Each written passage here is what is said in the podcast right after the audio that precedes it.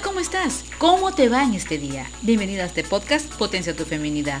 Hoy, en este nuevo episodio, quiero hablar contigo acerca de un tema en el cual realmente siempre va a ser de una gran reflexión.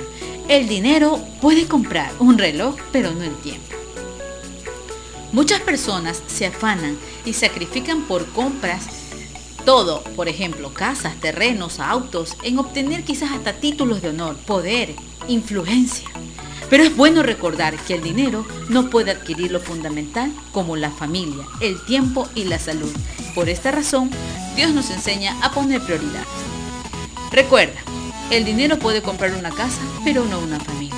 No amontones riqueza aquí en la tierra, donde la polilla destruye y las cosas se echan a perder, y donde los ladrones entran a robar. Más bien amontona riquezas en el cielo, donde la polilla no destruye ni las cosas que se echan a perder ni los ladrones entran a robar. Pues donde esté tu riqueza, allí también está tu corazón. Es necesario mencionar que ser rico y tener muchas posesiones no es malo. Ojo, no es malo, al contrario, es bueno. Porque de esta forma aprendes a manejar tu dinero, lo administras y le ayudas a las próximas generaciones. Y es más, ayudas a muchos otros necesitados. El problema está en poner nuestro corazón en ello. Jesús nos enseña que los verdaderos tesoros son los espirituales, los cuales no se pueden corromper por la polilla ni el orín, y tampoco los ladrones van a robarlo. Lo que conseguimos en este mundo es transitorio. No vamos a llevarnos nada cuando muramos. Tal vez por el momento podemos disfrutar de nuestras posesiones en la tierra, pero solo será por un tiempo. En cambio, los tesoros espirituales son eternos. Jamás los perderemos, jamás. e incluso vamos a perseverar hasta el fin en esto. Otro punto. El dinero puede comprar una Biblia, pero no va a salvar tu alma.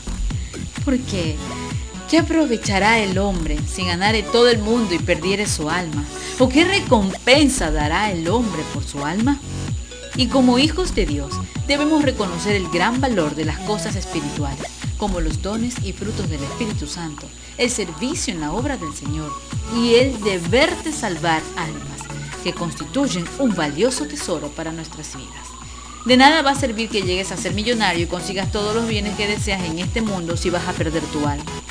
Recuerda que la vida aquí es corta, pero tendrás una eternidad con Dios para disfrutar de sus tesoros espirituales.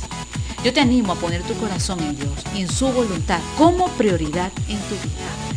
Para mí ha sido un hermoso momento poder compartir contigo estas palabras, directamente enlazados con CBC La Voz y también las reflexiones que te damos cada día, estas reflexiones cristianas para tu vida, a diario.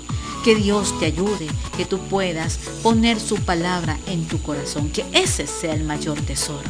Mi nombre es Lidia Beltrán y para mí es un gusto poder compartir una vez más junto a ustedes este nuevo episodio como anteriormente se los dije, que titulaba El dinero puede comprar un reloj, pero no el tiempo. Dios me las bendiga mucho en este día.